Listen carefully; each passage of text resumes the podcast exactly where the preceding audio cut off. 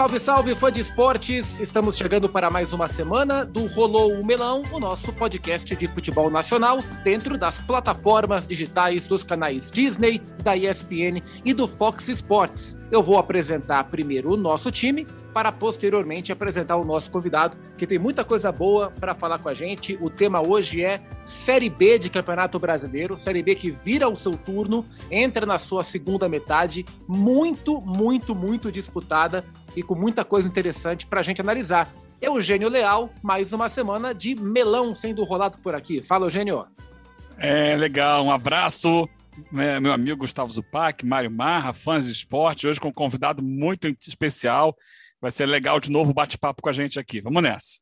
Mário Marra, com certamente com boas perguntas, boas observações, tem F5 para a gente atualizar as tem. mudanças de comando da semana.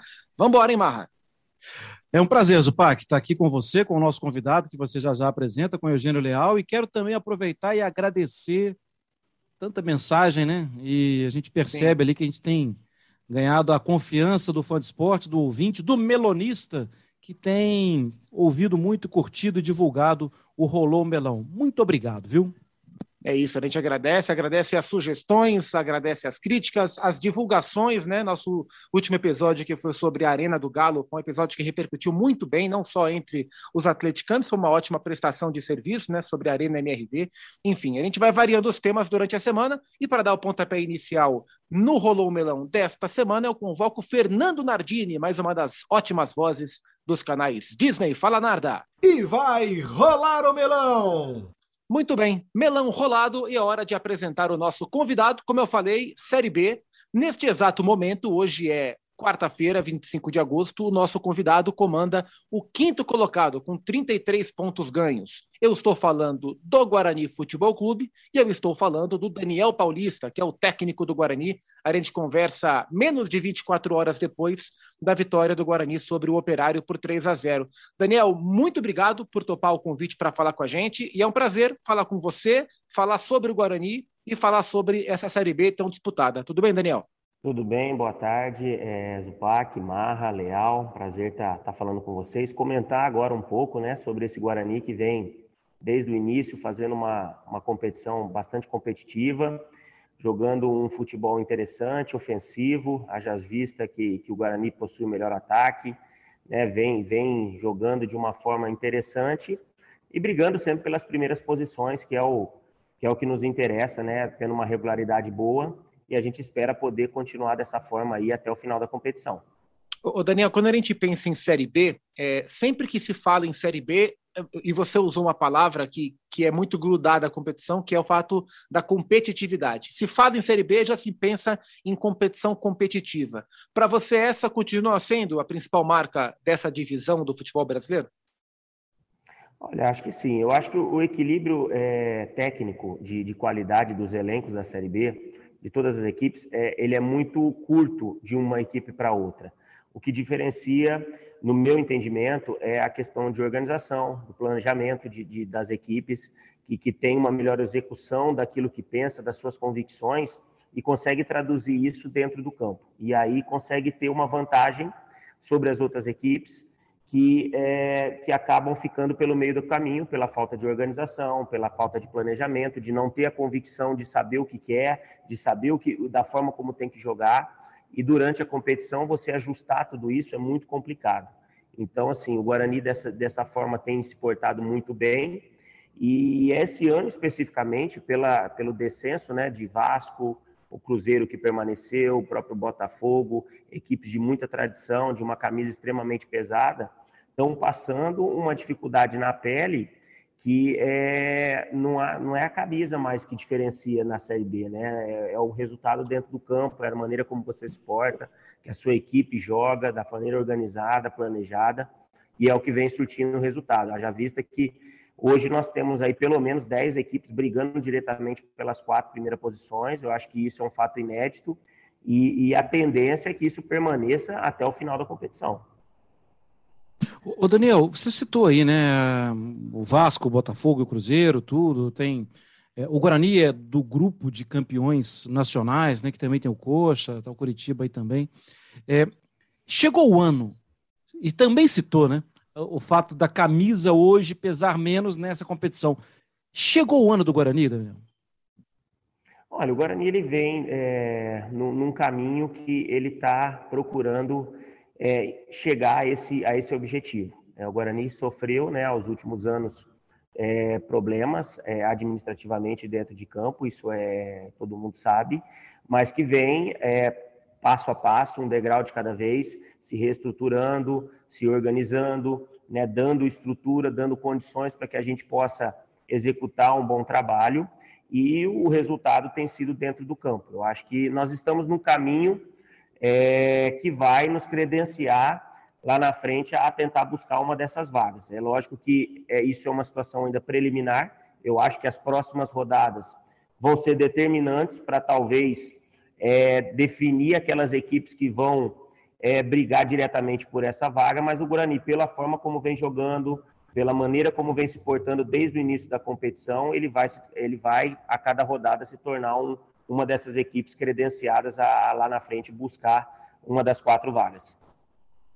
Daniel, é, eu recentemente férias, eu tive viajando e aí conheci um senhor chamado seu Luiz. Ele é de Campinas, mas está morando no, no litoral norte de São Paulo. E aí ele conversando comigo, ele falou assim: Olha, tem muito tempo que o meu time não joga bem, mas agora, enfim, ele está dando esperança, está dando gosto de ver jogar.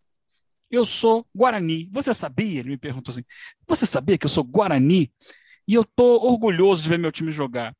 Você tem sentido isso na, na, nas ruas, junto à torcida? Como é que tem sido esse contato?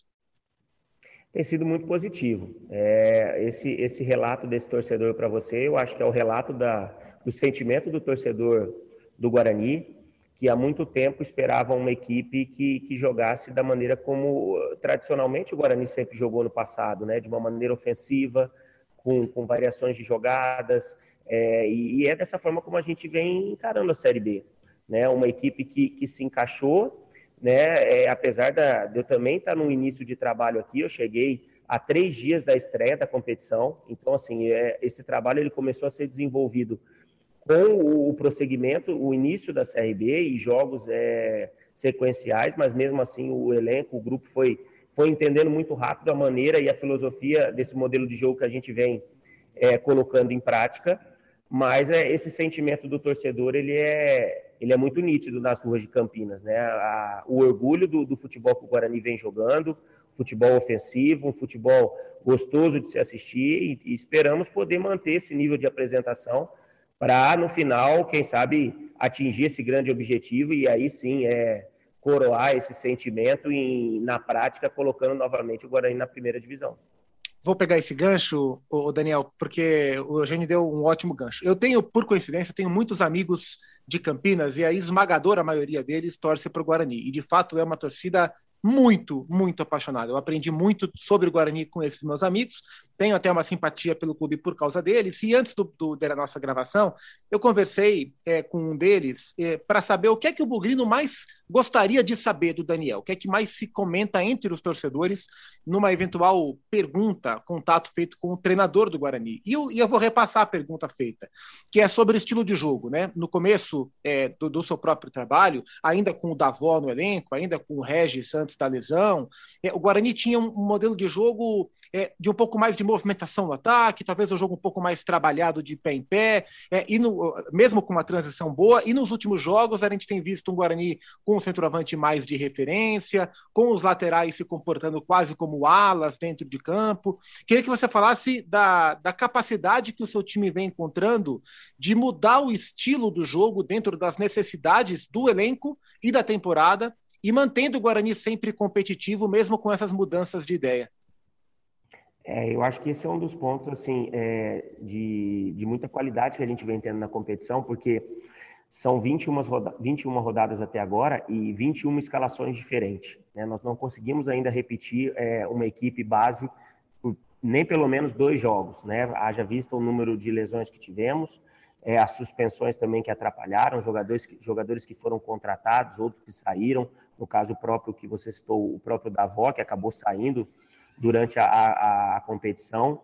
Então, assim, é, nós fomos nós encontramos um, um, modelo de jogo muito bem definido, muito bem trabalhado. Nós, é, num, num, sistema, quando temos a bola, praticamente a gente joga num 3-2-5, colocando cinco homens numa linha de frente ofensiva, e isso vem surtindo é, bastante efeito, principalmente pela, por essa movimentação dessa linha de cinco ofensiva que a gente tem, principalmente tendo o Rodrigo, o Rodrigo Andrade por trás, sendo um jogador que é, junto com o Regis ou junto com o Andrigo agora que, que assumiu a posição depois da lesão do Regis, sendo os jogadores que vêm por trás nessa distribuição de bola e juntamente com essa movimentação ofensiva, vem conseguindo é, sobressair as defesas adversárias. É lógico que a gente, em determinados momentos, teve que mudar um pouco esse estilo pela característica, como você mesmo disse, o Davó, que era o titular da posição, um jogador de mais movimentação, não tínhamos um, um, um jogador de referência fixo lá na frente, e aí, a partir da entrada do Lucão, as características mudaram um pouco,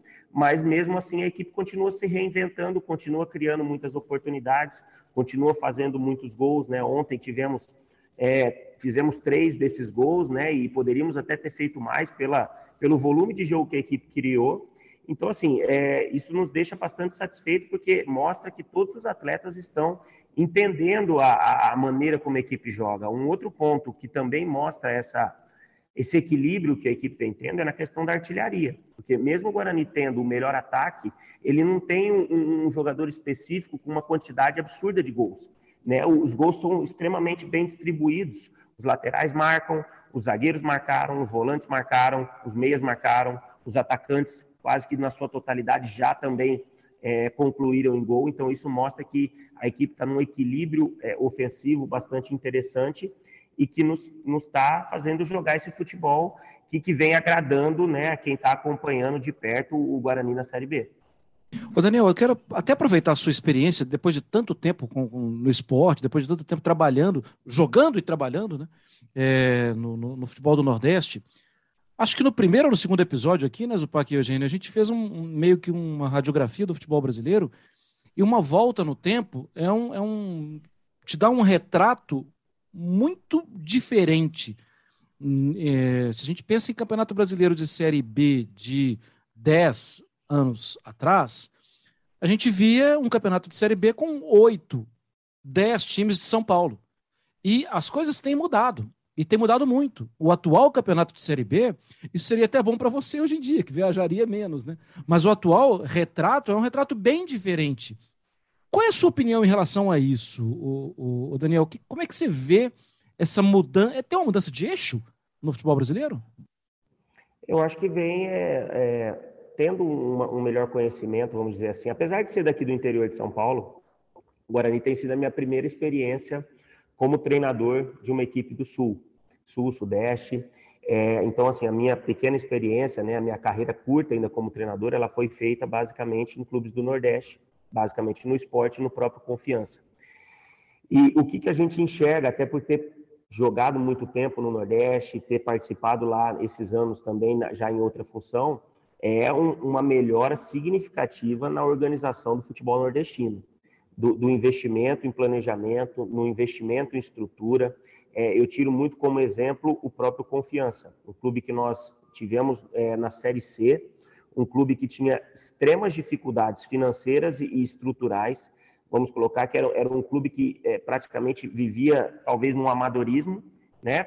Não, isso não, não é, é, falar mal da, das, das, pessoas, nada disso do clube, mas era uma realidade. Um clube do, do estado de Sergipe, o menor estado do país, o menor investimento, e esse clube, ele, quando ele há o acesso à Série B, ele dá um pulo é, de, em termos estruturais de organização, que hoje, infelizmente, esse, essa competição está na zona de rebaixamento, está em dificuldades. Mas quem acompanha de perto sabe o salto que o, o Confiança deu de crescimento. A gente vê em Alagoas o CRB e o CSA vivenciando aí acessos e descensos, mas estão aí nessa briga e numa melhora significativa. Os times de, de Fortaleza, né? O, o Fortaleza, o Ceará, dando um exemplo claro de uma, de boas, uma boa organização, um bom planejamento, investimento, podem alçar voos significativos. E a, é, eu acho que é nítido para todo mundo que acompanha o futebol e vê, não só na Série B, mas na própria Série A, uma mudança meio de, de do eixo, o eixo saiu mais do sul-sudeste e ele está mais é, globalizado, vamos dizer assim, no, no, próprio país todo. Hoje as equipes do Nordeste, Fortaleza, o Ceará, jogam futebol, Bahia, jogam um futebol competitivo contra quase todas as equipes do Sul. E a gente, há alguns anos atrás, 10 anos atrás, como você citou, a gente não pensava nisso na época. Então, eu acho que é muito fruto ao bom trabalho que essas equipes vêm fazendo na parte administrativa, na parte de organização, de planejamento, investimento em estrutura, que vem fazendo o futebol nordestino crescer a cada ano. O, Daniel, já que a gente to tocou aqui no futebol nordestino, você tem é, uma história grande no esporte, né? E, e, o esporte é um clube que tem passado por, por muitas é, dificuldades de se manter forte, como a gente já viu o esporte. E em alguns momentos, na minha opinião, é, às vezes, aliás, como quase todos os clubes, né? Às vezes é injusto, por exemplo, com uma figura como você, né? Porque quando tem que ter uma oportunidade mais adiante para efetivar como técnico, de, tocar, mais, dar confiança na sequência de trabalho, acaba não tendo. Como é para um, um ex-jogador como você se firmar? Como é que é esse processo? Como tem sido se firmar na carreira de treinador? Até alcançar esse, esse lastro de, de, ser mantido, apesar de oscilações que são naturais no trabalho de todos os técnicos. Né? Porque a gente vê alguns que vêm de fora eles seguram mais a, a pressão em momentos é, difíceis. E outros não, outros assim, ah, esse aqui manda embora logo. Como é que é trabalhar isso no dia a dia? Como é que você sente toda essa questão de, às vezes, não ter a confiança que seria fundamental para você decolar? Eu acho que o, o grande ponto é que, infelizmente, eu, eu enxergo isso é, de uma maneira geral, é, talvez falta um pouco mais de convicção é, não só para os treinadores, mas acho que para todo mundo que faz o futebol. Convicção na, na, naquilo que, no que você quer. Né? E, e a partir disso, é, você faz, em determinados momentos, talvez contratações aleatórias, é, situações é, onde não tem o porquê de estar tá se tomando aquele tipo de decisão, é, e isso não, não, se pensam no que, no que isso pode trazer de, de prejuízo para a equipe. Então, as decisões são tomadas muito no, no, no calor da emoção e, e, o futebol brasileiro perde muito com isso.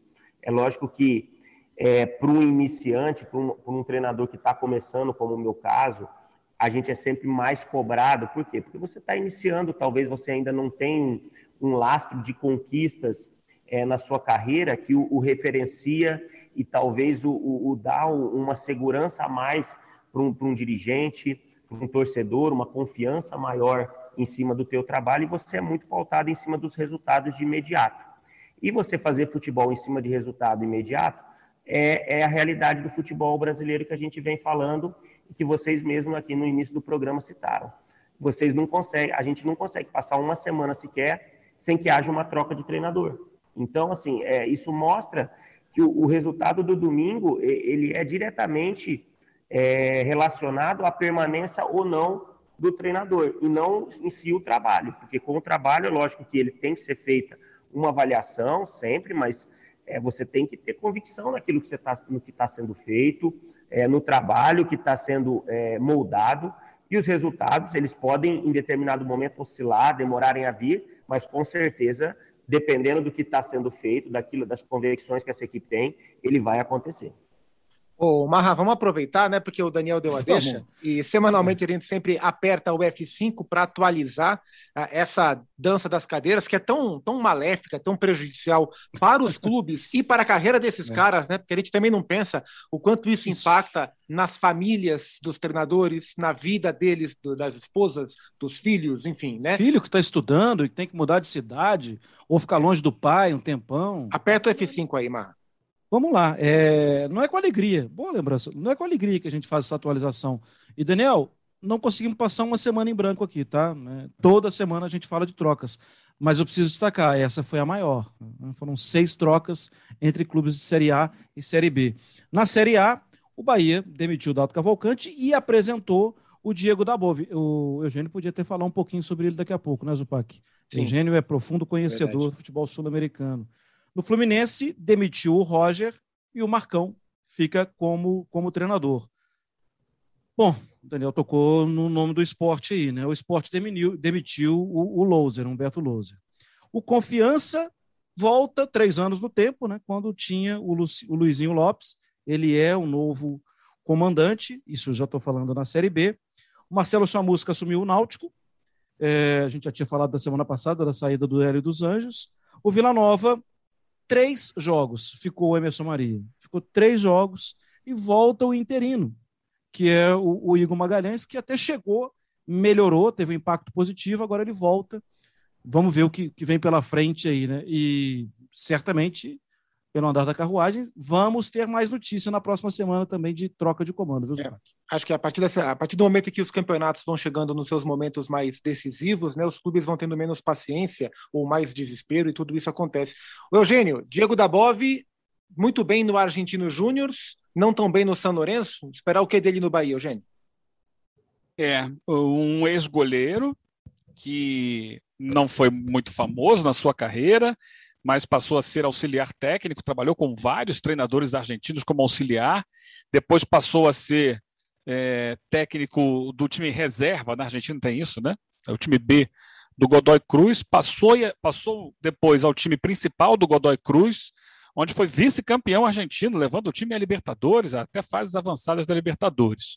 Aí foi para o Argentino Júnior, clube que ele salvou do rebaixamento, Lá o rebaixamento pelo promédio, né, pela média das últimas três competições. Era difícil, ele conseguiu salvar e no ano seguinte levou até a Libertadores, né? Ah, é, não dirigindo a Libertadores, mas classificou o time para a Libertadores. E aí foi para o São Lourenço, uma passagem curta.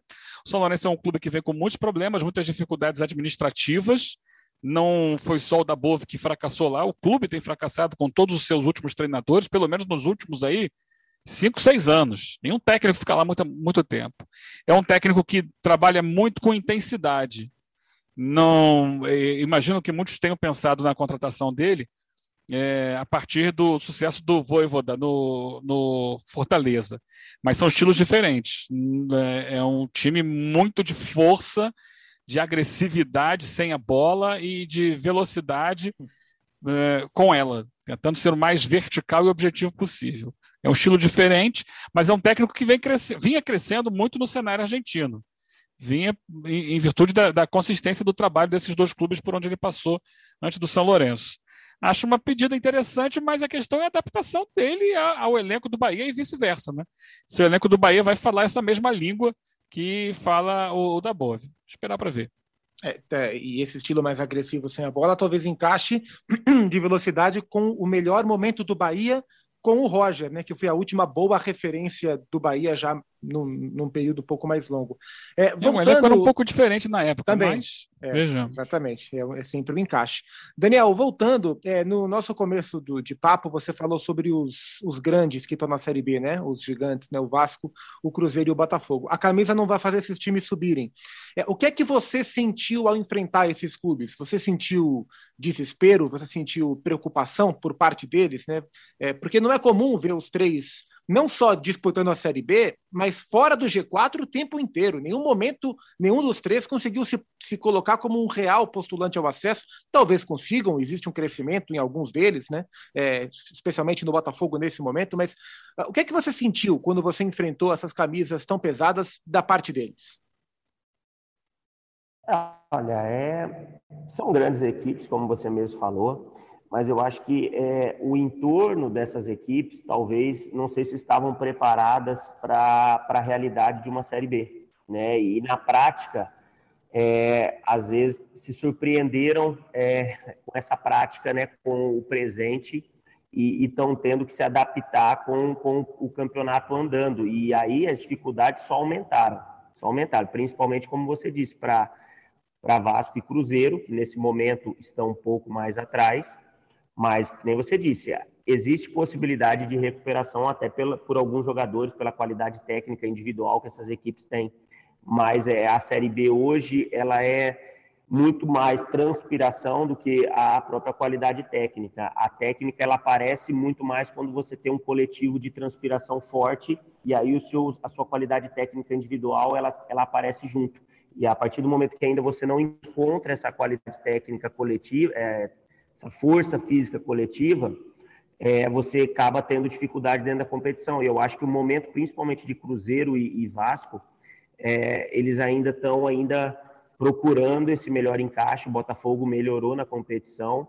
E como eu disse, está tudo em aberto, mas assim, eu vejo que essas equipes se surpreenderam talvez na prática com a dificuldade que é a Série B. Daniel, é, quando você tem a planificação, início de temporada e tem um grupo de jogadores, você sabe o que quer desse grupo, lá no início, qual era a ideia é, da formação desse elenco? Mesclar com jogadores mais experientes, às vezes jogadores mais experientes de categorias de base que passaram por categorias de base fortes ou por times é, muito fortes, pinçar jogadores da base. É, como foi hum, a, o seu plano no atual, no atual Guarani? Bom, nós, é, eu assumi o Guarani há três dias da, da estreia. Então, assim, eu, eu peguei esse elenco montado. É, nós tivemos aí duas ou três contratações pontuais que aconteceram durante a competição pela necessidade da saída do Davó, pela contusão de um, do zagueiro, a chegada do Ronaldo Alves. Então, assim, foram contratações pontuais. E o que, que acontece no Guarani hoje? Assim, o Guarani é um clube que obrigatoriamente você tem que trabalhar com as categorias de base. Então, assim, o elenco do Guarani hoje, 40% dele é formado dentro do clube. Então, assim, são jogadores jovens que, que o Guarani precisa formar, o Guarani precisa revelar, até pelo seu momento atual, né, de, de, de, de precisar de, de, de, talvez, no futuro, um recurso extra para ajudar na sua, na sua reconstrução, no seu, nesse crescimento que, que ele se encontra hoje. Então, assim, a gente tem trabalhado dessa forma, tentado mesclar alguns mais experientes, alguns jogadores já um pouco mais rodados, mas também com, uma, com ainda um, uma, uma prospecção de, de, de futuro, mas é, trabalhar com a categoria de base é essencial e se faz muito necessário hoje dentro do Guarani. Daniel, é, como é que você definiria para a gente é, o futebol jogado na Série B do futebol brasileiro, né? Quais são os pontos mais comuns aos clubes? Quais são as características de jogo que eles têm colocado em prática? É, como é que você percebe, como é que você avalia a média do campeonato? Sem falar A, B ou C, porque é um campeonato muito nivelado, né? E, em todos os aspectos. Né? Se a gente olhar a estatística, por exemplo, nenhum clube tem média superior a 55%, que é uma média baixa. É, como é que você é, avalia para a gente essa média? Observa como é o futebol que se joga na segunda divisão do Brasil hoje? Olha, eu acho que a, Série B é, ela é muito mais jogada no, no aspecto de, de, imposição de força, né, de, de, ter muito contato físico. É lógico que é, a, existe técnica também, existe bons jogadores, existe boas equipes jogando, como o próprio Guarani, que busca propor o jogo, que busca jogar ofensivamente, mas na grande maioria são equipes que jogam um, sistema sempre de transição, de se fechar bem quando não tem a bola, de ter muita força na marcação, de muita força é, em ocupação de espaço defensivo e jogar sempre em transição rápida. Então esse é, eu enxergo esse sendo o grande é, o grande modelo da Série B, né, de, de transições, de contra-ataque, sempre em velocidade, pegando as equipes adversárias é, em exposição e eu enxergo dessa forma que é o grande trunfo que a Série B tem. É lógico que existem algumas equipes, como o próprio Guarani, como o próprio Curitiba, que eu acho que também procura propor o jogo. O Náutico,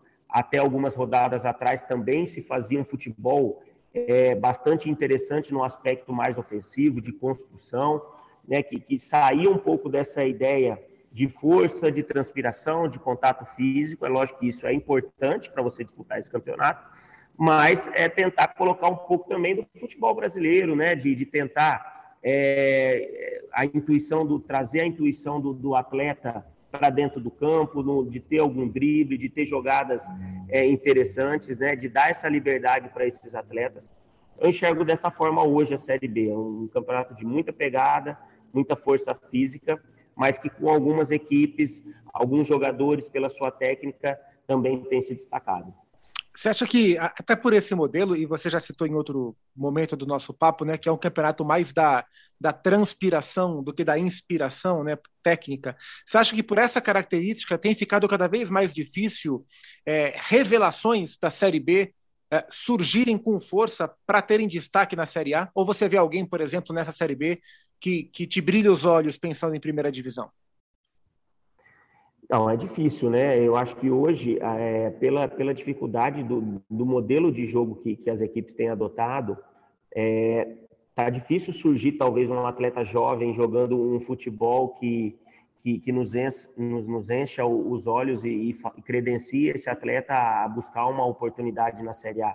É lógico que alguns atletas se destacam, mas talvez não jovens. Tem alguns atletas que já têm uma idade, já têm uma certa rodagem, mas que, pelo momento, talvez estão se encontrando nesse estágio da sua carreira é, do, do, exemplo até do próprio Regis, que vinha fazendo uma grande Série B pelo próprio Guarani, mas é um atleta que já rodou em várias equipes e que talvez agora vivia um dos seus, melhores momentos. Acho que o Jean Carlos no Náutico também, né, Daniel? O Jean Carlos no Náutico, mas também um atleta que já teve passagem pelo São Paulo, rodou em Novo Horizontino, em outros clubes aí, e não teve talvez o destaque que está tendo no próprio Náutico. Então, assim, é, não, mas não são jovens, né? Então, assim, está tendo uma, uma escassez de, de, de, talentos assim de 18, 19 anos, assim, não me recordo agora de cabeça um nome que, que, que vem aqui para dar como exemplo, talvez até pela necessidade também da competição, talvez a dificuldade de se talvez apostar num atleta jovem,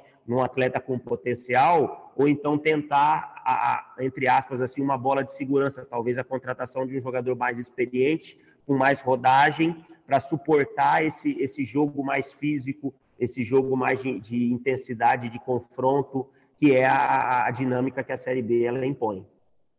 Daniel, eu tenho uma pergunta leve e uma pesada. É, eu vou fazer as duas, aí você decide qual, qual responde primeiro. É... Ter um clássico do tamanho do derby na Série B é bom ou seria melhor evitar? E o segundo, eu acho que é a leve, é, o, o, que o Daniel Paulista gosta de ver de futebol. Às vezes ele é até um fã de esporte, hein? às vezes ele acompanha os nossos jogos aí na ESPN. Uhum. Qual que é o seu prazer de ligar a televisão e ver qual time, qual jogador, qual campeonato jogar, Daniel? Bom, eu acho que assim, é, o clássico é, ele tem os dois lados, né? É difícil você dizer, porque é, quando você ganha, te dá paz, te dá tranquilidade te dá talvez a, a, a segurança para um desenvolvimento de um trabalho. E nós enfrentamos isso aqui no primeiro turno. Né? Nós tivemos o Derby Campineiro na quinta rodada do primeiro turno. Eu ainda iniciando um trabalho, né? E assim, com muita expectativa, com muita cobrança, porque é o meu primeiro trabalho numa equipe paulista. E nós vencemos. Então, assim, por ter vencido o clássico, isso deu uma, uma confiança, deu uma, uma solidificação a mais para que a gente desenvolvesse o trabalho com mais tranquilidade, porque quem perde com certeza sofre é, isso em todo lugar, sofre pesado aí as cobranças, mesmo às vezes ainda estando no início de trabalho. O clássico nesse sentido ele pode te levar para o céu, mas também pode te arrastar para baixo com muita força e muita rapidez. É, desculpa, a segunda pergunta foi é sobre o seu prazer de ligar a televisão e ver quem ou qual competição. Mário, eu, assim, eu, eu, eu gosto de assistir tudo, cara. Eu não tenho, eu não sou assim é, um fã de um, um, campeonato específico. Eu acompanho os, os campeonatos que a ESPN é, transmite. É, agora, assim, eu gosto de ver tudo, cara. Eu, assim, hoje só para você ter uma ideia, né? Eu, a gente jogou ontem à noite, e dia de, de jogo, assim, a gente demora muito a dormir. E eu tenho uma dificuldade de demorar a dormir e, ao mesmo tempo, também levanto muito cedo. Então, assim, hoje era em torno de seis horas eu despertei da manhã. E aí não tinha nada para ver, como eu tenho assim alguns amigos assim trabalhando no futebol japonês, eu fui dar uma olhada no futebol japonês, entendeu? Porque estava tendo rodada da J-League hoje. Então assim, é, eu gosto de acompanhar. É lógico que trazer para nossa realidade, para nossa prática do dia a dia, coisas que acontecem na Itália, na Alemanha, é, na Espanha, é, na própria França hoje, que tem o PSG em grande evidência aí pelos jogadores que tem, talvez é um pouco complicado, porque a qualidade técnica, o, o, o cognitivo dos atletas também influencia, na, talvez na, nas tomadas de decisões e naqueles modelos que a gente quer possivelmente implementar. Mas assim, mas eu gosto de estar sempre acompanhando, de estar vendo na medida do possível com, tendo tempo, eu gosto de estar sempre assistindo todos os campeonatos, independente de onde seja. É, dá tempo de fazer mais uma pergunta rápida. Suas referências como treinador? Olha, ah, é, é uma situação muito parecida, assim. Eu não tenho um treinador que eu falo assim, eu, eu tenho ele como uma referência. É, é lógico que hoje eu, eu, gosto de assistir o City jogar, eu gosto de assistir o, o Dortmund jogar da Alemanha. São modelos diferentes, né? Situações diferentes de equipes. O próprio Paris eu gosto de assistir, até pelo mesmo pela qualidade técnica dos seus jogadores. Mas assim, é, o treinador vai muito, eu acredito que ele vai muito do material humano que ele tem, ele tem na mão. Eu acho que é, ele consegue desenvolver é, um bom jogo em cima muito da qualidade e da característica dos atletas que ele tem na mão. Se ele tem atletas que, que possibilitam um jogo ofensivo, ele vai desenvolver esse jogo ofensivo pela qualidade e pela característica dos seus atletas. Se naquele momento ele não tem atletas com essas características, ele vai desenvolver um outro modelo de jogo. E isso não tem uma fórmula certa. Eu acredito que assim a gente tem que ter é, essa, essa cabeça bem aberta, é, refletir sobre todos os modelos, sobre todos os trabalhos e quando tiver a oportunidade tentar trazer alguma coisa, mesmo que seja talvez pequena, mas trazer para a nossa realidade para tentar nos ajudar naquela na nossa realidade que a gente tem trabalhado.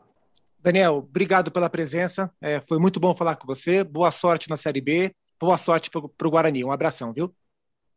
Obrigado, Gustavo. Obrigado, Marra. Obrigado, Leal. Aí foi um prazer, cara. Papo de altíssimo nível, como sempre, né? E estaremos sempre à disposição aqui para novas conversas e quem sabe no final lá para discutir, quem sabe, um, um, objetivo aí do Guarani conquistado. Boa. Mário Marra, Eugênio Leal, um abraço. Semana que Até. vem. Prazer. Tem mais uma edição, a 18 do Rolou o Melão. Boa semana a todos. Tchau, tchau.